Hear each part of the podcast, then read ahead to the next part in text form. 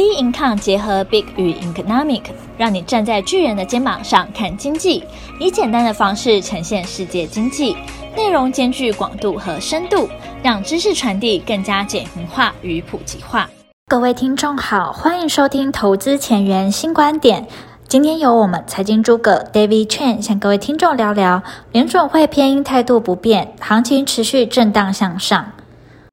看一下美股上周的表现哈，基本上这四个交易日里面蛮符合我们上周所讲的哈，就是它会先修正，然后再往上的动作。那当然，因为现在往上的动作当然不会很明显哈，就是但在礼拜三、礼拜四这两根红 K 啊，感觉上有在这个地方做反转的动作。那前面两天呢，一个跌下来的一个动作，其实也蛮符合预期的哈。这个符合的预期是什么？就是我们提到就是。呃，联准会他的一个态度哈，那现在因为 Jackson Hole 的这个会议，呃，马上大家市场关注哈，就是所有人都在注意这个鲍尔到底要讲什么。前几天呢，已经释出这些比较鹰派的看法，在这样的一个角度上来讲呢，刚好顺势呢，美股做了一些修正。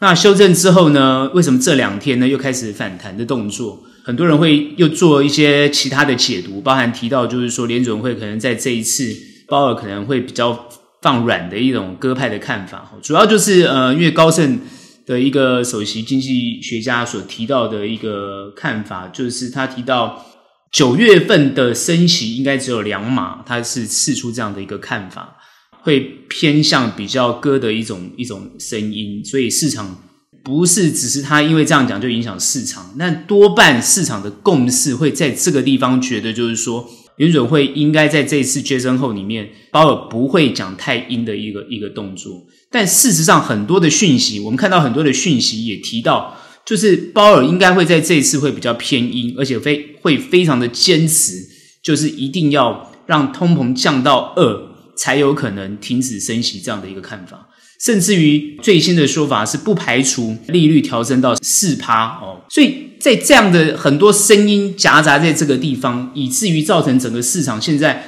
当然我认为观望的情况相当的多哈，因为多空的论战在这个地方很明显。那我认为这一切的市场状况，其实呢也是联准会所塑造出来的一种状况。为什么这样讲哦？自始至终都认为，我之前很多时候之前就讲过。我说联准会自始至终都是偏鸽，通通都是偏鸽。他所有鹰派的看法，哦，都只是为了要压抑市场的这个过热的气氛。很多人认为就是他要针对通膨，但我认为他是要针对投机，因为现阶段投机的氛围还是非常非常的强盛。但是在联准会因为强升息之后，各位可以很明显的感觉到投机的氛围被压抑，而且压抑的非常的明显。尤其是我们从比特币降到两万一，很明显的看到这个投机的氛围正在市场消散，但是不可能完全消散。各位要记得，不可能，因为市场如果完全没有任何投机的话，市场就没有动能，所以一定要维持它一些还可以活下来的种子，所以常常会偏割偏鹰，偏割偏鹰，就是让市场的这个火种不能消散。那不能消散的目的，也是为了期待下次经济复苏的时候，也就是说，当联准会强升息到一个阶段，然后他开始希望经济复苏的时候，开始不升息，然后开始对市场开始做这种甚至降息的动作的时候，然后就希望整个市场开始死灰复燃。他期望的就是这样，但是是不是会事与愿违？当然会啊，因为市场一定会做不同过度的解读。你如果很割，它就市场就是投机马上进来；那你如果偏阴，那投机市场的钱就马上消散。所以你会发觉市场的震荡就来自于这个地方。那我们当然会关心，就是说主要的资金，也就是说这些相对稳定主要的资金到底是怎么样的看法？我可以很认真的、很诚实的告诉大家，这些主要的资金通通都是偏避险，也就是说会放在比较。不是那么积极的角度去操作，主要的原因是什么？主要的原因现在是一个升息的氛围，然后再加上它这个升息的动作呢，并不是一种健康的升息，是一种强升息，而且它是用经济衰退的方式来造成市场有一种类似好像通膨有被压抑的现象。也就是说，很多的讯息告诉我们，其实通膨没有被真正的压抑，没有被压抑。可是很多人会看到很多的数据，包含原物料的数据、能源的数据。那当然，因为能源最近又涨回到一百块，哦，我们看的这个啊，布兰特原油又涨到一百块，在这样的一个百元附近的这样的一个方向震荡，其实蛮符合市场的预期。但是现阶段，因为整个包含缺电的问题、能源的问题，包含整个气候变迁的问题，哦，这个天灾的问题，现在。包含这个战争的问题，也就是说，问题其实都非常的多，而且非常的大，而且它不是短时间可以解决的。所以，主要的资金都还是比较偏安，也就是说，比较偏安全的地方去移动，所以造成市场上这种短期的这种震荡的这种看法，主要都是哦，这种短期资金在这个市场上动作。主要的资金会不会进入市场？也会，它会去慢慢观察风向，然后。用一种比较慢步的角度来去做这种，比如说建仓也好啦，比如说调整也好，主要就是这样，它不会大量的移动。所以呢，在这样的一个阶段上来讲，怎么样才能够哦符合这个行情稳步上升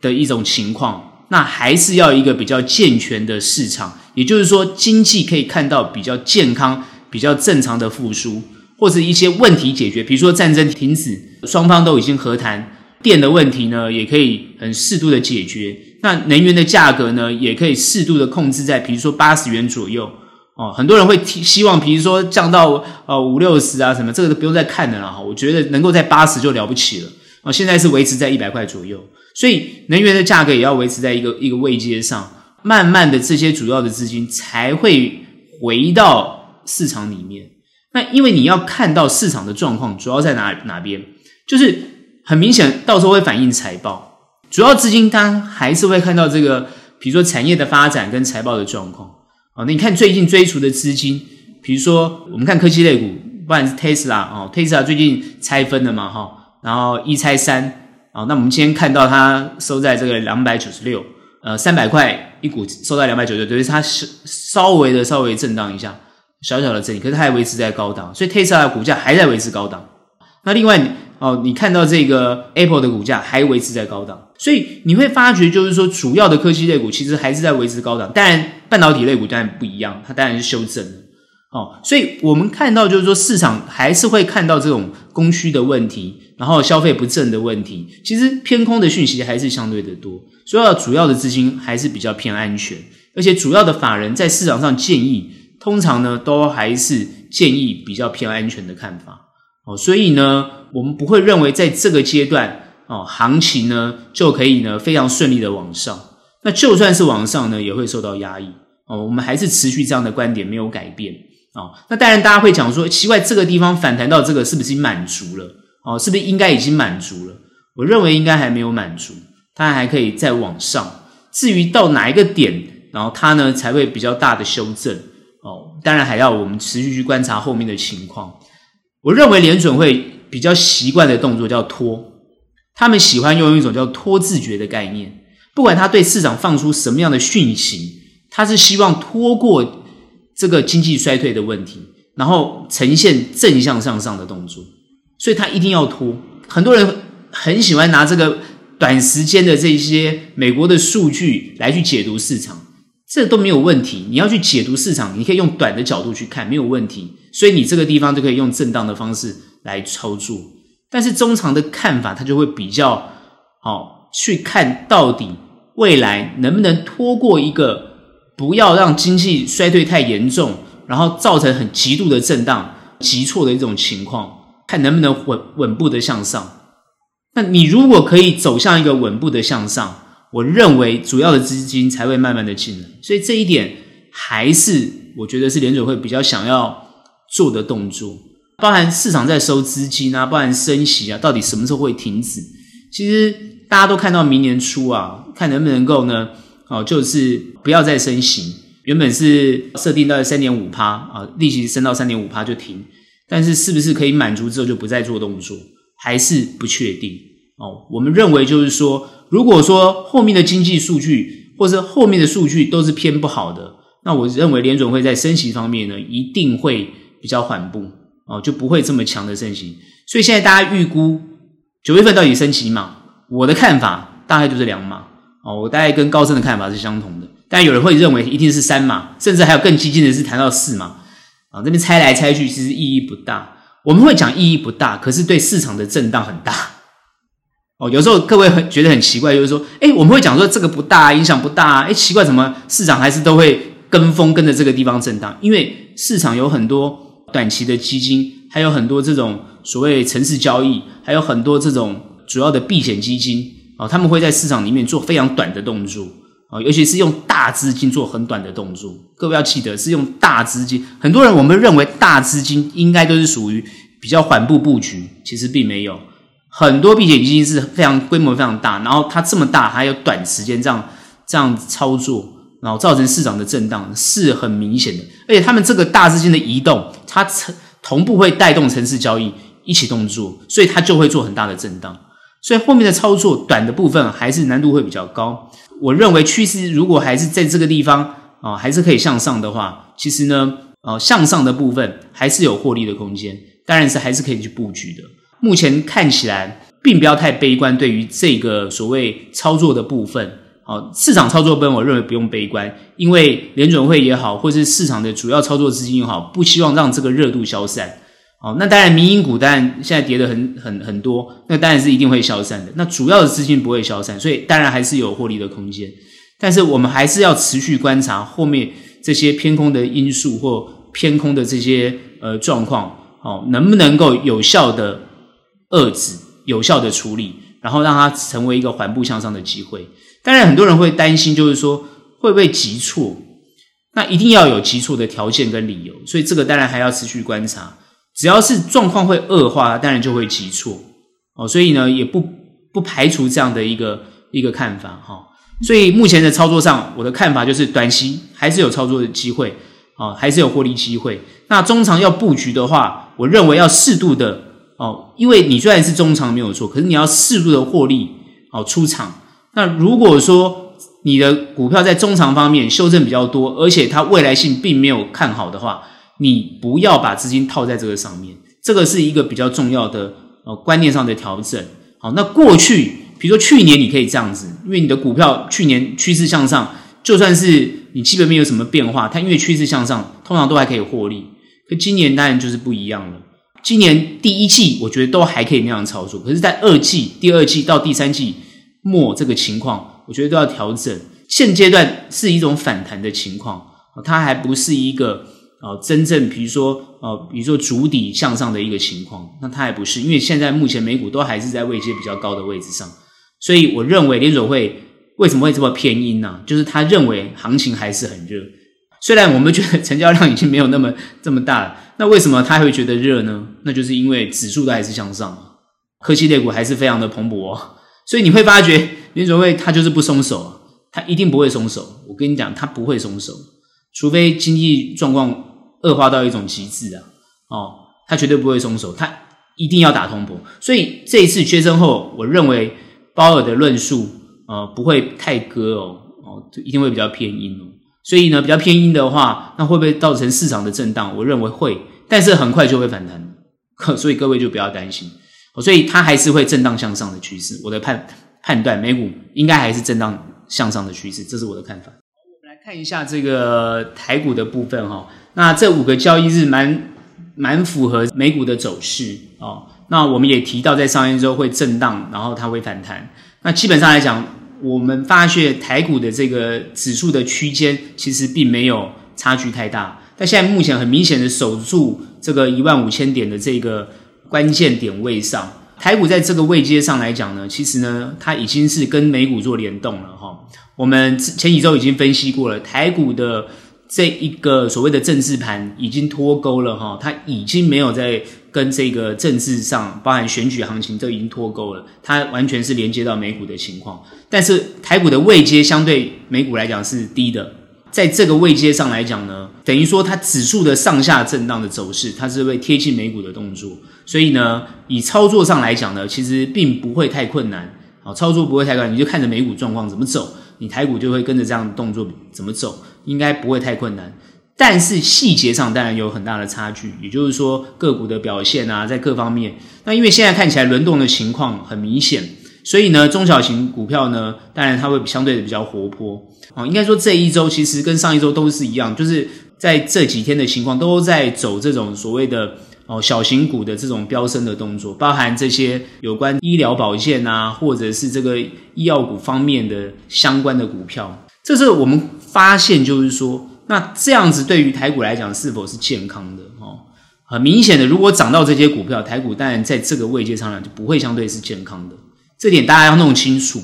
好，虽然你手上都是这些中小型股，你希望它很飙，但你要记得，它很飙，相对它修正起来也非常的快。好，所以你的动作一定要很快，不是说那种股票不能做，你的动作相对很快。这个位阶，很多朋友就会问，到底？能不能操作？其实这个问题是不用再问了。我们每一个阶段都要能操作啊，所以呢，对于很多担心风险的朋友来讲，我会认为不适合你操作。但是在于实际上投资上来讲呢，或者是投资方面呃比较有信心的朋友，我觉得当然都是可以操作的。台股从一万三千九百二十八点走到现在这个位阶，站上一万五，其实是一个走势比较健康的动作。哦，因为它没有急涨，它是一个比较缓步而上升的动作，然后站稳一万五，站稳一万五，很多人会说会不会破？我觉得这个阶段不要去讨论会不会破，而是它有没有上涨的理由跟条件。目前看起来它的量一直维持在两千亿左右，而且最近有量缩的情况，但今天稍微量出来了一些。我觉得后面要往上攻，量当然很重要，是不是？大家都在观察量。那这个量代表市场的气氛到底够不够？哦，我们现在看到很明显的股市上的气氛有退烧的情况。哦，很多人说，诶，没有啊，我们还在做啊。其实没有，你没有在做，你只是在看而已。坦白讲，大部分人的心态还是观望而已，没有错。真正进入市场的人，在这个地方，不管是我认为比较投机的资金，也几乎去化了一半，比较呃主要的。这个资金啊，就是所谓的内资，是有比较积极，在这个也没有积极到哪里去，就是有比较在操作，但也没有非常积极。虽然我们看到这个投信不断的买哦，那就是搭配内资的部分哦，主要就是因为国安基金有护盘的情况，所以再怎么跌它会跌不下去，但是涨也涨不大上去，大概就是这种还在持续磨蹭人的这种情况。所以很多股票跑到中小型去啊，会涨的股票跑到中小型去，这是。很好的，刚好让一些股民可以获利，但是要懂得好获利了结，就是说你在这个阶段有获利，其实要懂得了结，而不要死抱活抱。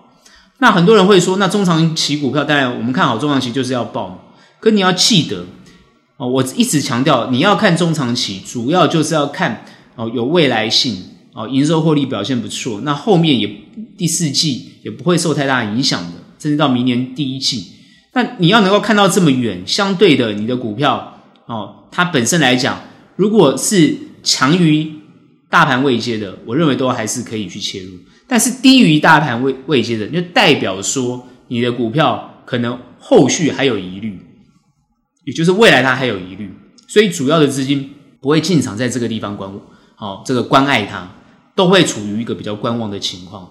所以要比较特别注意，就是说你在选择个股方面呢，哦，如果你是要追逐市场的这种所谓的讯息，也就是所谓的消息面，哦，就是追逐这种消息股票，那你的动作要更快。通常你看到了就已经来不及了。我要真的 跟大家提醒，你看到比如说哦这些医疗保健股，诶，这个往上冲了，你要一进场也来不及，要马上修正。因为它可能锁住了，涨停板锁住，那你要等它打开来，一打开打开了，它就是要卖了，所以也来不及哦。所以呃，很多时候等你看听到看到消息想要进场，都已经上去了。有时候也不一定要看到这些消息股，主要是要能够发掘哦比较有未来性、财报可以预估方面哦看得比较透彻的，然后相对的产业趋势呢也对它比较有利。那现在的产业趋势当然同时要观望，就是国际。包含美洲贸易的问题，包含美国市场跟中国市场的需求，哦，包含各方面全球目前经济虽然在衰退，但是呢，呃，终端消费需求有没有慢慢复苏的情况？那你的股票它是否啊，你的这些个股它是否有搭上经济复苏的情况，这些东西都可以持续去观察。当然，很多人会提到能源啦，哦，相关原物料啦，半导体上游啊，或者是其他相关类类股，各方面当然都没有问题。甚至有人提到半导体设备啊，那当然现在提到电池啊，因为现在这个日中国大陆的电池股当然是非常非常火红啊。那台湾的是不是也相对的会被拉动？这些东西都可能成为一个题材，好，比如说车用啊，或者是这都可能成为一个很重要的题材。但是这些题材是不是趋势也不一定。各位呢，也不要太过的乐观，或是呢你自己主观认为啊，它就是怎么样？哦，那因为通常你主观认为会跟市场不大相同，哦，甚至呢你主观认为哦是这样子，但是市场已经炒过一遍了，所以这些方方面面变成是你后续在操作上来讲难度会提高的原因，主要在这个上面。所以现阶段在这个地方，到底我们会怎么建议操作？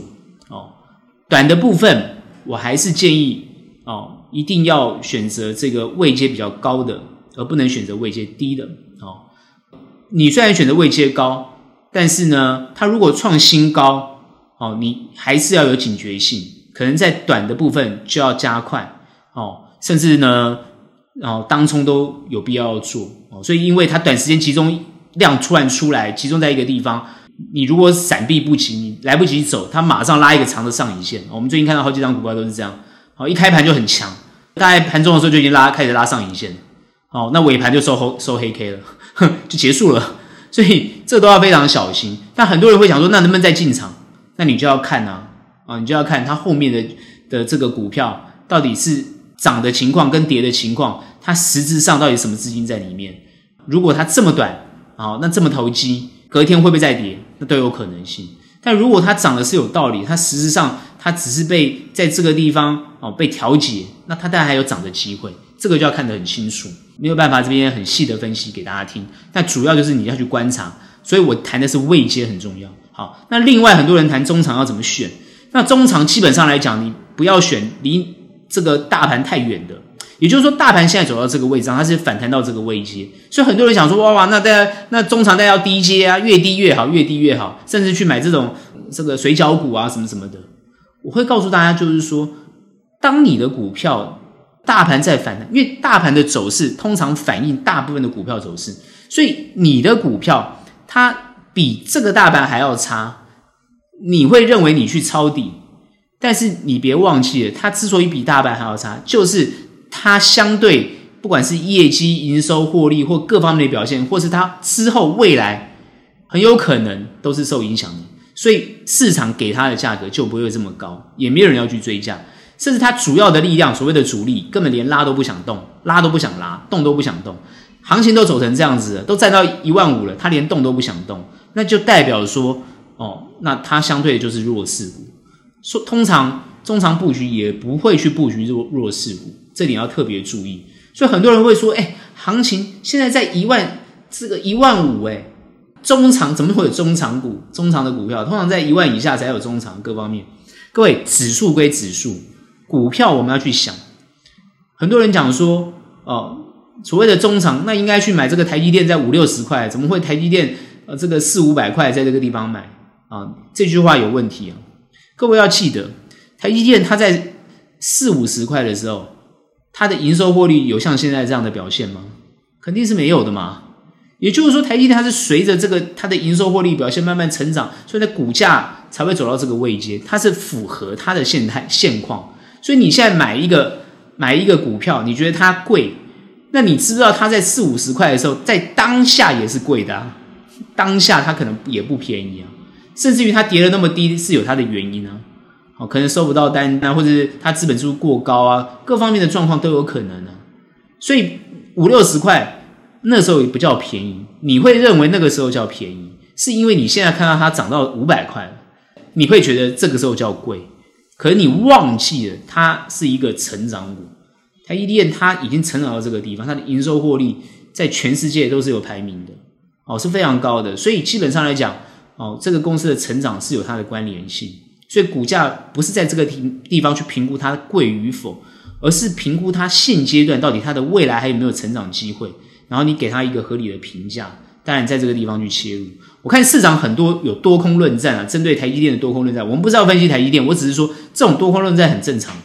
像有些人就是说，哦，这个地方赶快去买台积电，哦，四百块以下一定要买，那么多便宜，有四百块我没看到，五百块以下啊，赶快买。像之前谈到六百块以下，但是很多人都套住了，都被这些所谓的市场专家讲的股票都套住了，这就是没有认知清楚，哦，这都没有认知清楚。所以我们的看法，哦，会看市场的贴近市场来动作，哦。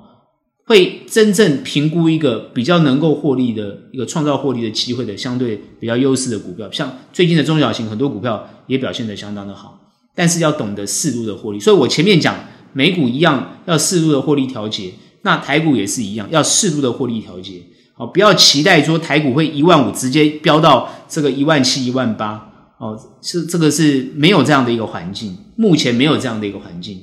全球的市场基本上来讲还是处于偏空。哦，主要的资金都还是没有进来，主要的资金都还是没有关爱股市。好，所以这一点大家要搞清楚。现在是有人在护盘，有大人在护盘，哦，是撑着，但是不是飙涨，绝对没有。而且现在大部分的散户，我觉得偏观望居多，而且投资资投机的资金哦也有退散，然后呢，还是留下来的还是在那个地方，哦，这个 trade 得很厉害。所以我们在看，就是说后面的一个状况。好，我刚刚提到，就是说你的位阶，短的位阶一定要选得高，那中长的位阶是要贴近大盘，而且表现比大盘好，但是还没有发动的那个都是可以选择，让你的股票以这样的标的来选择，它通常会有不错的表现，因为它就算修正，可它已经有先突破前面的这个压力区啊，或者是呃突破前面的这个呃个整理区。那就代表它有相对的机会，然后再搭配它的营收获利跟后面的消息，它通常会表现一波不错的获利。好，那当然它有表现，好，也要懂得适度的调节。好，最近呢这种行情就是这样。好，不要呢死抱活抱，因为我认为现阶段不是死抱活抱的机会。当然很多人会提到，诶，那这样子的话，照理讲，哦，那买股最好的时机不就是像之前，哦一万三千九百二十八点，就是哦。这个国安基金进场的时间点吗？那不是最好的买点吗？哦，现在我们事后看好像是，对不对？有没有人在那个地方动作？那就要看你了。哦，所以有些时候很多人会讲说，诶，我们现在看这个是最好的时间点，那是因为你是事后再看啊，因为它有涨上去。哦，但是呢，回过头来去看，它虽然有涨上去，可是很多的股票都还没有很动的很多，很多都没有，就代表说相对是弱势的。它有反弹，但是都没有反弹到这些弱势的股票，所以这一点还是还蛮重要要去观察的。哦，那因为现在很多朋友会问说，基本面也没用啊，技术分析也没用啊，哦，这个什么消息面什么也都没用啊，怎么会都没有用呢？这些学了半天都没有用，对行情对获利一点帮助都没有。其实不是没有帮助，主要是现在这个盘它跟你过去想象的不一样。也就是说，国际比如说在压盘的时候，我们有人在护嘛。那它就没有充分的反应嘛？好，国际开始在拉的时候，诶，我们的市场的气氛还没有回来嘛，甚至外资还在压盘嘛，当然就是涨不上去，所以是一种护而缓涨的动作，而这蛮符合政府所要的一个结果。好，这样懂我意思吗？第一个不能让股市跌下去，信心会消散；第二个不能让股市涨太快，因为投资投机的资金好会过热，然后到到时候后面呢碰到某个这个利空消息。它会跌得非常的快，而且非常的深，它就是要避免这个问题。所以台股的走势，它其实蛮贴近 F F E D 这个联准会的这个鲍尔的想法，因为政府就是要这样子啊。所以我常常说，虽然它摆脱了政治盘，但是还是没有脱离政府希望股市现在走的样子。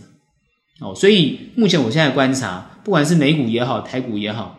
都还蛮符合目前政府哦。两边政府好的一个思维看法，台股现在既然联动美股，我们就好好盯着它后面会哦怎么做。所以我刚刚前面分析，美股是震荡往上，台股一样会震荡往上，这个地方还是会往上。所以各位哦，如果要做空，你一定要特别小心哦。我们是这个地方，我们不会做空，做多我们也要适度的。哦，获利了结，这个就是很重要的一个看法。所以台股我们就是这样看。那至于政治方面，还有大家讨论的东西，我觉得对股市没有影响呢，我就不大分析了。哦，那主要就是因为现阶段这些东西跟股市没有太大关联性。哦，那当然主要大家还是比较会关心，就是说，呃，这个台积电的情况啊，哦，会不会因为美国哦这个 Chip Four 的关系哦牺牲掉台积电？哦，我最近比较听到一个比较重要的说法，但我这个是地方提醒大家，也是给大家另外另外一个想法。主要是提到，就是说，因为这次我们看到 Chip Four，就是美国联合日本，哦，坦白讲是要主导整个半导体的一个供应链的情况。那主要就是要回到美国去研发跟制造都移到美国去。在这个阶段呢，他们在美国就会塑造一种台湾会被中国随时拿去，所以如果把半导体台积电放在台湾，是相当的危险。对全球的半导体供应链都会造成非常大的灾难，所以一定要尽快让台积电往美国去。好，前面以前很多人提到台积电是护国神山，也就是说台积电放台湾，哦，这个中国不会打台湾，也就是最好的保护台湾的就是台积电。那现阶段美国既然在国内塑造这样的氛围，也就是把台积电移到美国去，那请问什么东西来保卫台湾？难道是美国人来保卫台湾吗？当然，美国人会讲说：“对啊，他来保护你，你台积电一定要移啊、哦！”但是这些两种两造的说法哦，就会去对于很多现阶段很多战略分析师啊，或者是很多经济看法，到底怎么样才是一个状况？那我们就观察到韩国在这个地方所做的动作。这一次，其实各位要知道，韩国如果要这个美国要我们大家加入 Chip Four。韩国其实影响也非常的大，主要是韩国的三星跟海力士，他们在中国的厂也是非常的多，而且它同时间供应中国的市场。那美国的 Chip Four 就是要限制你去供货给中国，这是一个非常大的一个一个灾难。所以韩国在这一次从尹锡悦到韩国的这些大的这种企业，他们就在跟这个美国哦做一些。哦，这个 bargain 就是他们要，他们要要求他们一些条件，哦，也就是说，如果你美国不配合这些条件，我我我南韩就不参与这个东西。可看起来我们台湾，包含政府也好，包含这个台积电，并没有多说什么，这就是一个我们相对好像比较弱势的地方。哦，其实这不应该。哦，我认为台湾应该要把这个自己的主体性，哦，包含呃，我觉得应该要维护台积电的相关的利益才对。协助台积电哦，必须要这个跟美国在这方面哦讨论清楚，因为如果说要把台湾的这个基这个核心利益，或者是我们的关键核心技术移植到美国去，或者是被美国复制，那你台湾就空了吗？所以这个是一个非常糟糕的一个情况哦，所以我认为美国是一个。但他们自自诩为自己是民民主自由的国家，所以我觉得我们应该在这方面要很明确的表达清楚啊！因为我最近对美国商务部的一些言论跟行为是非常的不能够苟同。他们为了要这个打打中国，真的是手段真的是啊无所无所不用其极。他可以牺牲掉我们台湾的利益，牺牲掉我们台湾对于晶片。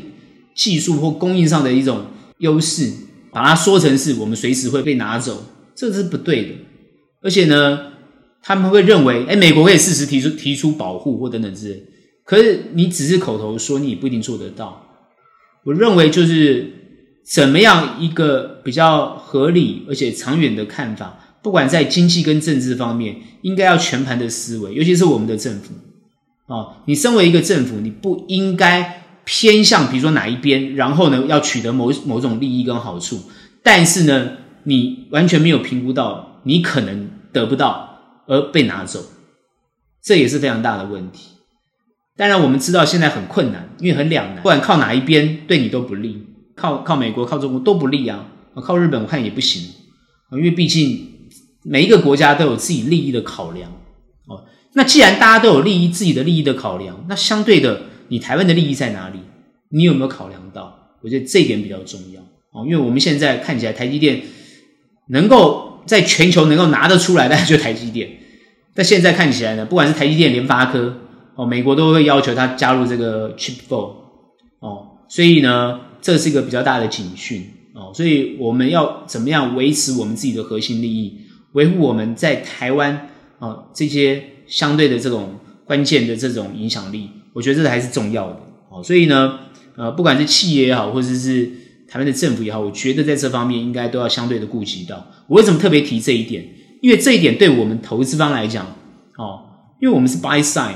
我们当然就很关心这些情况，哦，所以呢，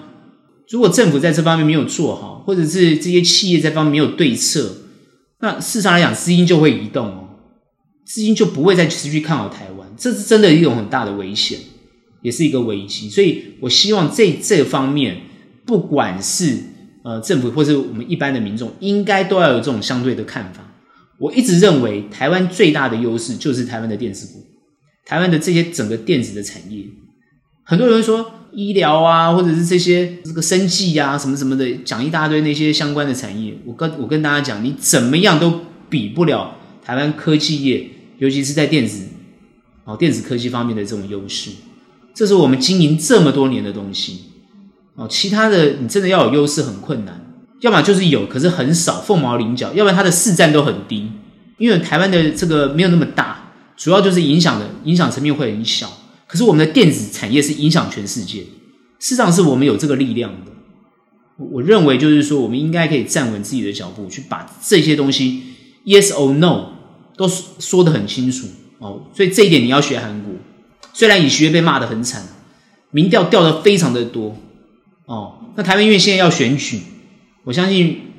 民进党政府他应该也是非常头痛，我真的觉得他应该非常头痛。哦，所以现阶段哦，目前的状况呢，我们还是持续在观察后面的变化。但是最近这些东西影响股市不了太多，所以我们就不分析很多。我们只是说这是一个比较一个大家要持续关注的地方。好，那股市呢就是修正还会往上，那各位呢就是在这个地方要比较注意一点。我刚刚已经提醒过大家几个操作的观点。还是一样有获利的机会哦，这就是我们的看法。我们今天的节目就到这边结束，喜欢我们欢迎订阅，有任何问题、任何想法，欢迎到我们脸书专业以及 Instagram 跟我们做交流喽。那我们下期节目见，拜拜。